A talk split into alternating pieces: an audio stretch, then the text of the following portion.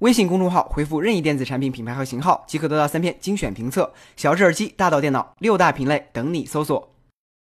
任何新事物从诞生到普及，总需要一定时间。全面屏手机亦是如此。对于苹果来说，旗下首台全面屏手机 iPhone Ten 现阶段依然还是土豪专属。不过明年你就有可能以低于五千元的价格用上全面屏的 iPhone 了。我说的可不是二手 iPhone Ten，而是 iPhone 新机。著名打脸分析师郭明池周一又放出了最新预测。除了把年份改为了二零一八年，其余和一七年的预测一样。他表示，苹果将在二零一八年下半年推出三款新 iPhone，这三款新 iPhone 都将采用全面屏设计，也都会搭配具备面部识别功能的 True Depth 摄像头。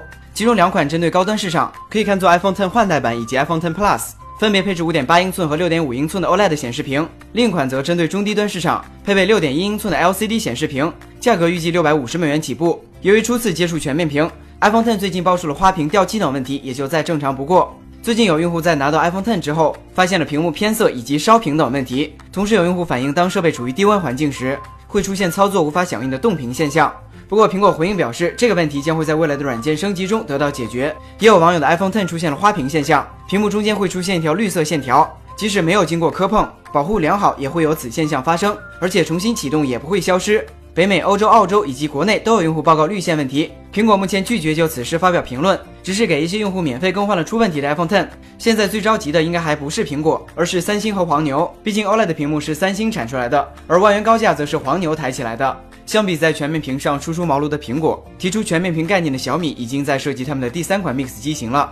近日有好事的网友放出了 Mix 2S 的多款设计图，在其中一个版本中，原本隐藏在右下角的摄像头被放置在了右上方，单独在屏幕上留下一角，整个屏幕的屏占比变得更高。只是不知会有多少人接受这样的不对称设计。另一个版本则与苹果类似，屏幕顶部留下了一排开孔。如果真是这样的话，我想小米 Mix 还是不迭代的好。游戏方面，广电总局曾在十月底表示，《绝地求生：大逃杀》这类游戏不仅血腥暴力，古罗马斗兽场式的生存理念严重偏离了我国社会主义核心价值观，不利于青少年消费者的身心健康，因此对这类游戏将持有否定的态度。对此，网易对旗下的大逃杀手游《荒野行动》进行了全面更新，游戏中贴满了红色标符和提示语，比如“不忘初心”“牢记使命”“刻苦训练”“磨砺成才”等。